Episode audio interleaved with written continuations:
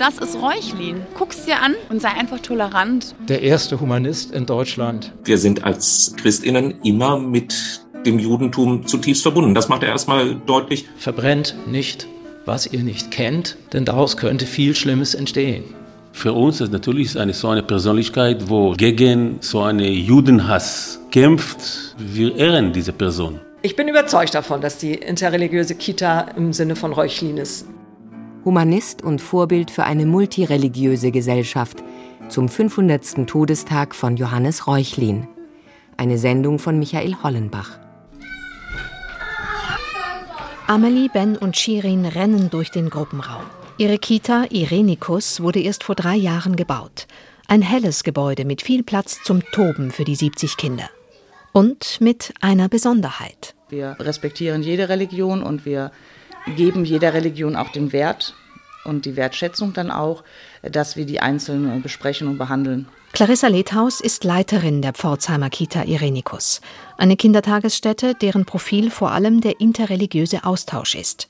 Zu den Unterstützern der Kita gehören die evangelische und katholische Kirche, die jüdische Gemeinde, das Bündnis unabhängiger Muslime und das jesidische Zentrum. Gerade die äh, jesidische Gemeinde, die ja sehr unterdrückt wird in, in ihren Heimatländern, ist sehr positiv, weil sie einfach hier einen Platz haben, wo sie sein können, wo ihre Religion gelebt wird. Im Eingang der Kita hängen religiöse Symbole. Neben dem Kreuz ein Halbmond, der Davidstern und ein Pfau. Der Vogel symbolisiert die jesidische Religion. Jeden Monat feiern die Kinder gemeinsam ein religiöses Fest, jeweils von einer anderen Religion.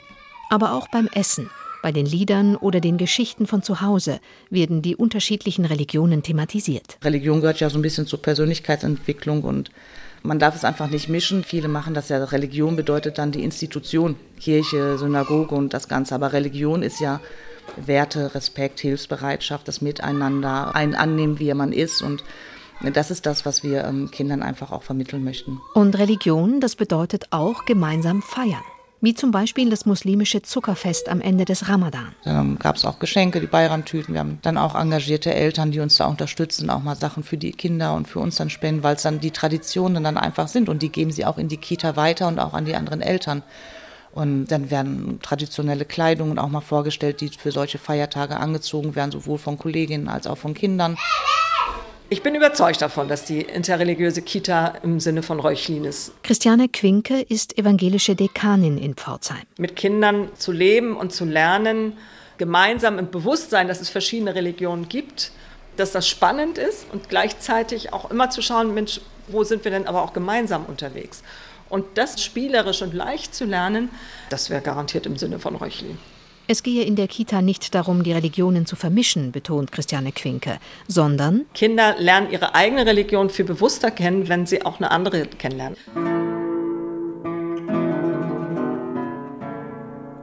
Auch das ist ganz im Sinne von Johannes Reuchlin, der vor 500 Jahren am 30. Juni 1522 in Stuttgart verstorben ist. Der erste Humanist in Deutschland, Staatsmann und Jurist, vom Kaiser geadelt, ein Entdecker der hebräischen Sprache und ein Europäer. Er war eingebunden in ein Humanistennetzwerk, das sich über ganz Europa erstreckte. Schwärmt Christoph Timm, der ehemalige Denkmalpfleger und heutige Reuchlin-Beauftragte der Stadt Pforzheim. Er beherrschte nicht nur die drei Sprachen der Bibel, er konnte ja außerdem auch noch Französisch, Italienisch und äh, sicherlich auch Schwäbisch. Er war einer der herausragenden Juristen seiner Zeit und einer der herausragenden Hebraisten, was nun im Grunde auch ganz neu war, sich hier überhaupt die hebräische Sprache zu erschließen. Volker Leppin ist evangelischer Theologe. Bis 2021 war er Dekan der Theologischen Fakultät in Tübingen. Jetzt ist er Professor an der US-amerikanischen Yale University. Sicherlich war er an der Stelle ein eitler Gelehrter. Deutsche Professoren sind meistens relativ eitel, auch wenn sie nach Amerika gegangen sind. Das gehört immer auch zu dem Habitus mit dazu. Und das war bei ihm sicherlich ja auch der Fall. Er wollte schon auch zeigen, hier hört mal her, ich kann was. So schrieb Reuchlin im Vorwort seiner hebräischen Grammatik 1506. Ein Denkmal schuf ich mir dauerhafter als Erz. Wer sich über den Humanisten informieren will, findet wohl keinen besseren Ort als das Reuchlin-Museum in seiner Geburtsstadt Pforzheim. Wir befinden uns im Innenraum des Museums Johannes Reuchlin, ein Anbau an den großen Stiftschor der Schlosskirche. Begrüßt Christoph Timm den Besucher. Aus der benachbarten Schlosskirche ist manchmal das Stimmen der Orgelpfeifen zu hören. In der Tat war das große Verdienst Johannes Reuchlins, dass er das Hebräische als Quelle des Juden und des Christentums entdeckte. Als Autodidakt eignete er sich mit Hilfe jüdischer Gelehrter die hebräische Sprache an und verfasste eine Schrift über die Grundlagen des Hebräischen. Er war davon überzeugt als Humanist, dass wenn man auf die Quellen der Antike schaut, dann geht es nicht nur um die lateinischen Autoren und die griechischen Autoren, sondern es geht eben auch um die hebräische Literatur. Wir Lateiner trinken Wasser aus dem Sumpf, die Griechen aus den Bächen, die Juden aber aus den Quellen. Auch wenn er die hebräischen Quellen erschließen wollte, sei Johannes Reuchlin zunächst nicht unbedingt ein Freund der Juden gewesen, sagt der Göttinger Historiker Thomas Kaufmann. Man wird Reuchlin sicher nicht gerecht, wenn man ihn zum schlichten Philosemiten macht. Das war er nicht. Er hat ausgesprochen kritisch, ja feindlich über die jüdische Religion geurteilt.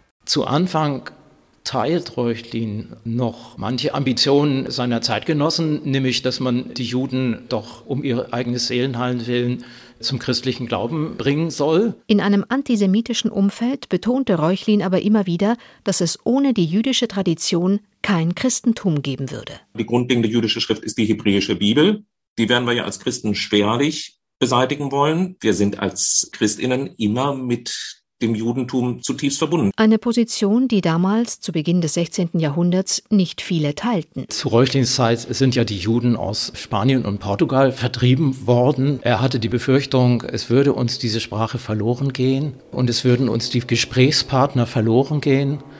Die Welt hat ja diese Verschwörungsmythen geglaubt, dass die Juden kleine Kinder schlachten zu rituellen Zwecken, Brunnen vergiften. Das war ja allgemeingut. Das hat den Menschen auch Angst gemacht.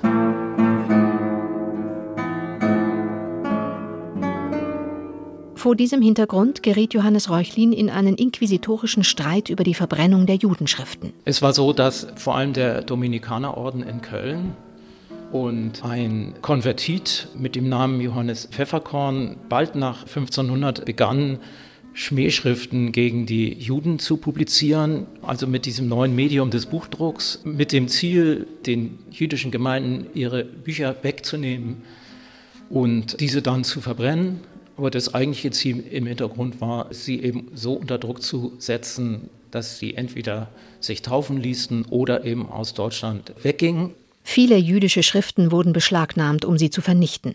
Doch zuvor holte der Kaiser Stellungnahmen von Gelehrten ein. Die theologischen Gutachter der Universitäten haben alle gesagt, das geht in Ordnung. Man solle die jüdischen Bücher ruhig verbrennen. Reuchlin hielt dagegen. Ich kann Hebräisch, ich habe die meisten gelesen.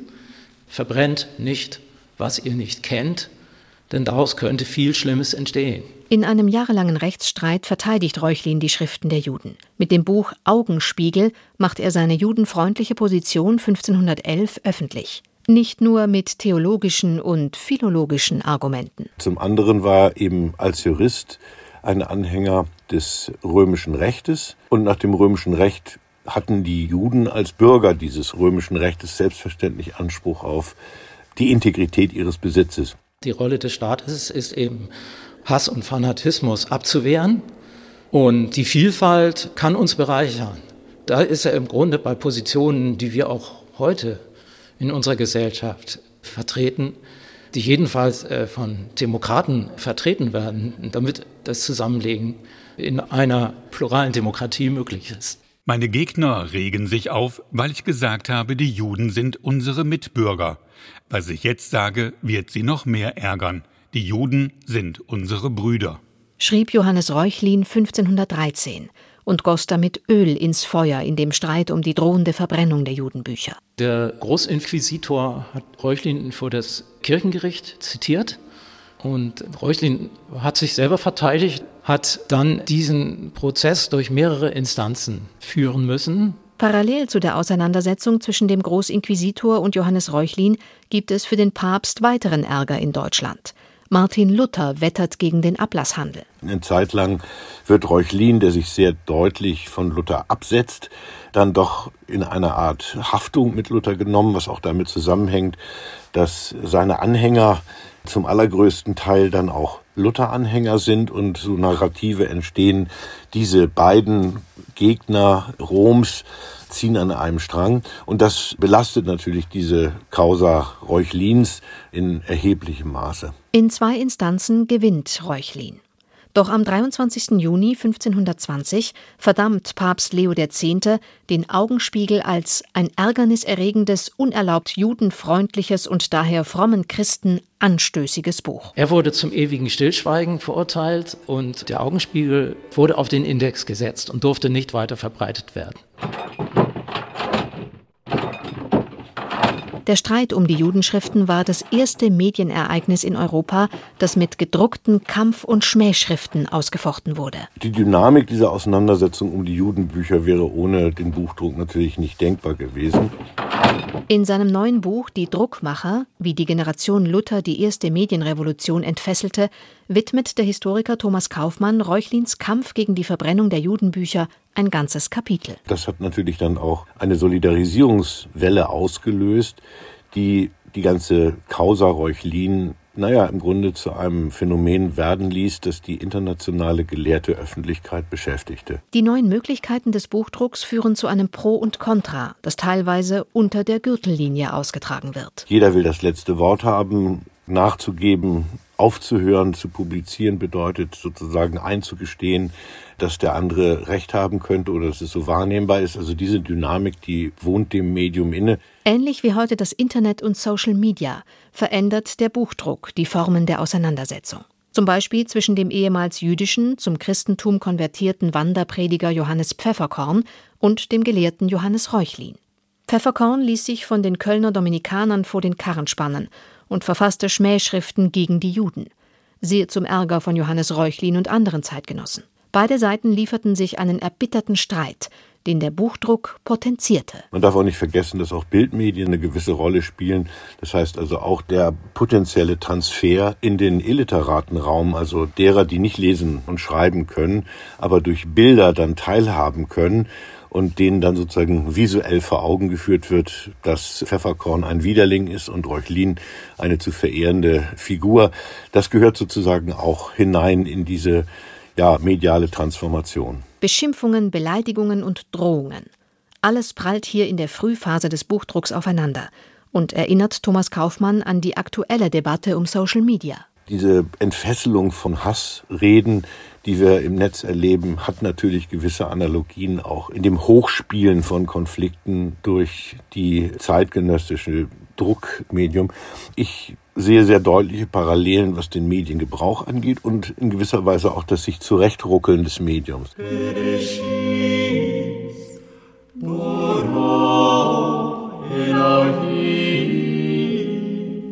Johannes Reuchlin ist knapp 30 Jahre älter als Martin Luther.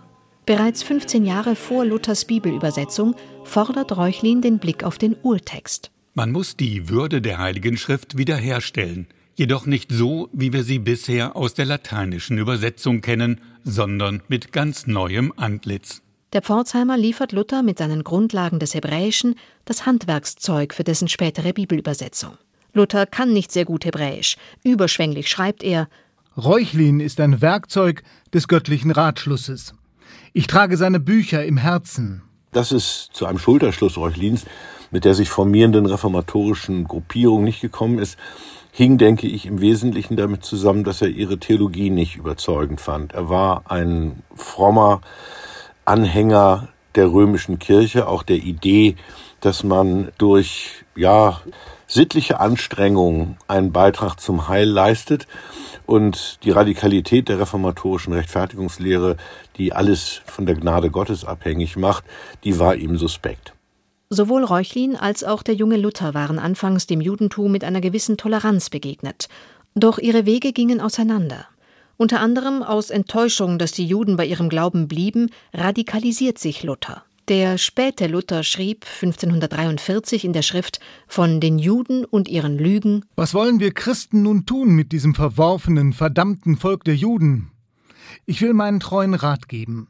Erstlich dass man ihre Synagogen oder Schulen in Brand stecke, zum anderen, dass man ihre Häuser zerstöre, zum dritten, dass man ihnen die Betbücher nehme. Eine Position, gegen die der Pforzheimer Humanist immer gekämpft hatte. Wenn Reuchlin auch einen missionarischen Anspruch gegenüber dem Judentum hat, ist es bei ihm am Ende doch so, dass er ja in ernsthafter, wirklicher Weise auch jemanden, der einer anderen Religion angehört, anders sein lassen kann. Und damit hat Luther offenbar viel größere Schwierigkeiten. Der Jude ist unseres Herrgotts wie du und ich schreibt Johannes Reuchlin. Die Juden sind den Dingen, die ihren Glauben betreffen, einzig ihresgleichen und sonst keinem Richter unterworfen. Denn sie sind nicht Glied der christlichen Kirche und darum geht uns ihr Glaube nichts an. Für ihn ist das Christentum die Wahrheit. Er weicht kein Stück von dem Wahrheitsanspruch des Christlichen ab. Gerade das ist das Großartige. Ich kann eine bestimmte Überzeugung haben, aber ich muss bitteschön damit leben, dass andere eine andere Überzeugung haben. Nur so funktioniert tatsächlich das Miteinander. Die Annäherung der katholischen Kirche an andere Religionen fuße letztlich auf Johannes Reuchlin, sagt der evangelische Theologe Volker Leppin. Allerdings würde man Reuchlins Wahrheitsanspruch heute wahrscheinlich relativieren. Unser Wissen ist begrenzt und vielleicht ist es nicht so, dass wir einfach das wahre Christentum falschen Religionen gegenüberstellen können, sondern dass wir in allen Religionen ein gemeinsames Ringen um ein Verständnis Gottes entdecken. Und Christoph Timm, der Reuchlin-Beauftragte in Pforzheim, skizziert seinen Werdegang so. Es gibt eben bei ihm einen Lernprozess, der eigentlich in die Moderne führt. Und das ist aus meiner Sicht das wirklich faszinierend an Reuchlin und dass man die Chance hat, dazu zu lernen. Und dies niemand äh, verpflichtet ist, bei allen seinen Vorurteilen und Vorurteilungen zu bleiben. Wo Bücher brennen, da brennen bald auch Menschen. Warnte einst der Schriftsteller und Dichter Heinrich Heine und lobte dabei unseren vortrefflichen Dr. Reuchlin.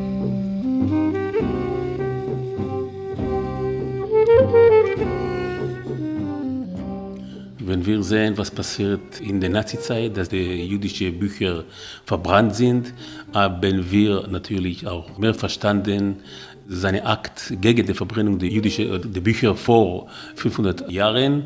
Für uns ist natürlich eine so eine Persönlichkeit, wo steht und gegen so einen Judenhass kämpft und für Gemeinsamkeit, dann wir ehren diese Person. Rami Suleiman ist Vorsitzender der jüdischen Gemeinde in Pforzheim und der israelitischen Religionsgemeinschaft in Baden. 350 Mitglieder hat die jüdische Gemeinde in Pforzheim.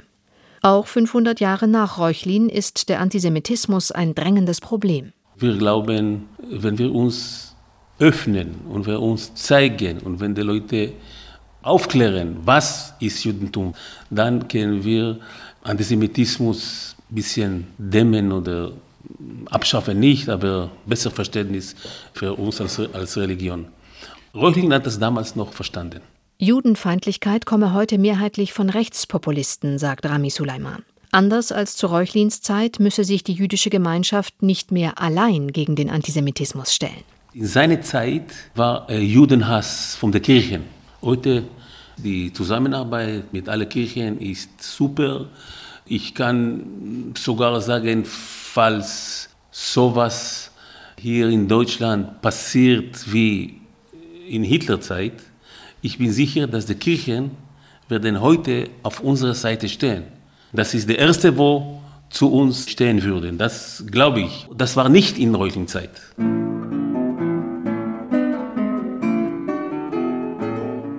Johannes Reuchlin war nicht nur der erste bedeutende Hebraist und einer der führenden Juristen des Landes. Auch in seinem Privatleben beschäftigte er sich mit Wissenschaft und Literatur. Als gut verdienender, wohlhabend verheirateter Jurist baute er sich eine große Bibliothek auf. Gegen Ende seines Lebens schrieb er Meine Bibliothek ist die Hälfte meiner Seele. Reuchlin hatte viele Kontakte in Europa. Der Lebensmittelpunkt des gebürtigen Pforzheimers lag später in Stuttgart. Das empfand er allerdings als provinziell, wie er einem Brieffreund klagte. Ihr lebt in Rom unter hochgelehrten Juden, Lateinern und Griechen, könnt in den Büchern vieler Schriftsteller nachschlagen. Ich muss mich damit begnügen, nur mit Schwaben zu sprechen, und so rede ich unter Barbaren barbarisch.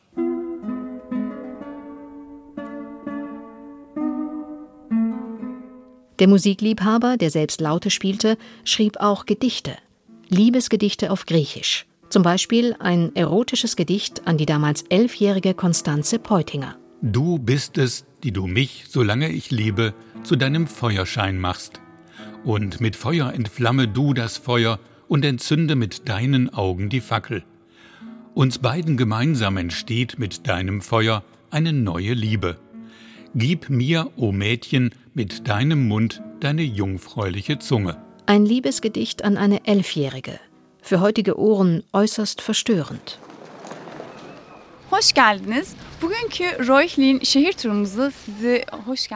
Die studierte Religionswissenschaftlerin Melike Hellimergin arbeitet im Kulturamt der Stadt Pforzheim.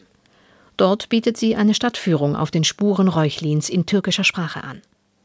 Dass Reuchlin, der sich für Toleranz und den Dialog der Religionen eingesetzt hat, ein Sohn der Stadt ist, passe wunderbar, meint die 27-Jährige mit türkischen Wurzeln. Schließlich habe Pforzheim die zweithöchste Migrationsrate in Deutschland. Wir haben viele Menschen aus dem Irak hier, wir haben viele Menschen aus der Türkei hier, wir haben aber auch viele italienische Menschen hier, wir haben aber auch viele Menschen, die russlandstämmig sind. Also es ist äh, wirklich eine ziemlich gute Mischung, schätze ich. Johannes Reuchlin sei heute hochaktuell, sagt Melike Hellimergin, während sie durch die Fußgängerzone schlendert. Da war einer wie Reuchlin und hat gesagt, jedem seines, ja. Geht in die Quellen, schaut sie euch an, macht euch ein eigenes Bild drüber. Für mich persönlich ist es so ein Grundding eines jeden Glaubens. Lies, eigne dir Wissen an, um sich eine eigene Art von Interpretation zu erlauben. Die junge Frau steht vor dem Dicken, eine Bronzeskulptur im Zentrum von Pforzheim. Dort, wo sich die Menschen verabreden, wo das multikulturelle Leben der Stadt offensichtlich ist. Das ist Reuchlin guck's dir an und sei einfach tolerant. So wie du nicht möchtest, dass jemand über dich herfällt, solltest du auch nicht über einen anderen herfallen. Trotz aller Toleranz, die in der Stadt gelebt wird, bei ihrer Führung haben türkischstämmige Teilnehmende Melike Helimergin auch von Rassismuserfahrungen berichtet. Ich bin schon 50 Jahre alt oder 60 Jahre alt und ich, ich werde immer noch verletzt von Menschen, die es gar nicht böse meinen. Aber wenn ich es ihnen dann mal sage, dann sind sie verletzt. Ja, und das ist dieses Happy Land. Ich wollte doch gar nicht und ich meinte doch das gar nicht so. Diese Erfahrung hat auch Melike Helimergin gemacht zum Beispiel als Schülerin. Wenn es hieß, ja, äh, wer macht, wir, wir machen Kuchenverkauf, Gebäckverkauf, und dann hieß es, oh, bei euch gibt es doch das türkische Gebäck. Ja, deine Mama soll genau das. Nee, vielleicht will meine Mama einen Käsekuchen machen, einen schwäbischen Käsekuchen. Das ist nicht böse gemeint. Das ist auch nicht per se verletzend. Aber irgendwo halt schon, dauernd darauf reduziert zu werden. Auch 500 Jahre nach Reuchlins Tod findet noch immer subtile Ausgrenzung statt, stellt Melike Hellimergin in vielen Situationen fest.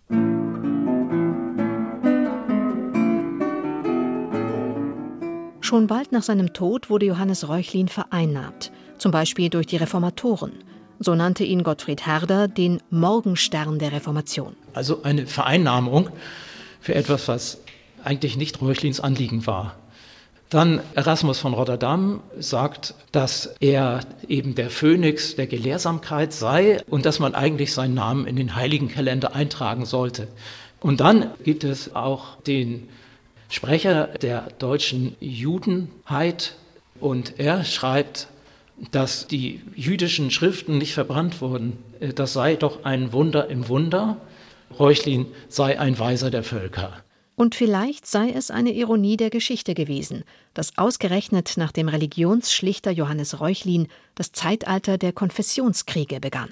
Er hat ja eben mit dem Augenspiegel eigentlich dazu aufgerufen, einen Dialog zu Beginn also einen christlich-jüdischen Dialog, sogar einen christlich-jüdisch-muslimischen Dialog in Gang zu setzen. Und genau das passierte nicht.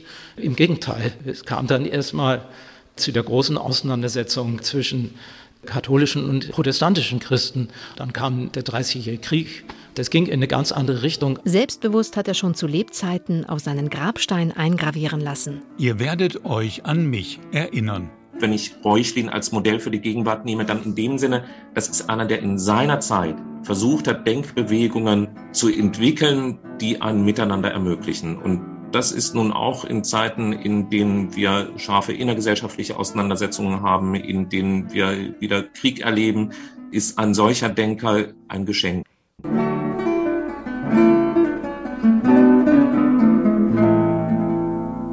In SWR2 Glauben hörten Sie eine Sendung von Michael Hollenbach, Humanist und Vorbild für eine multireligiöse Gesellschaft, zum 500. Todestag von Johannes Reuchlin. Sprecherin Isabelle de May, Redaktion Nela Fichtner.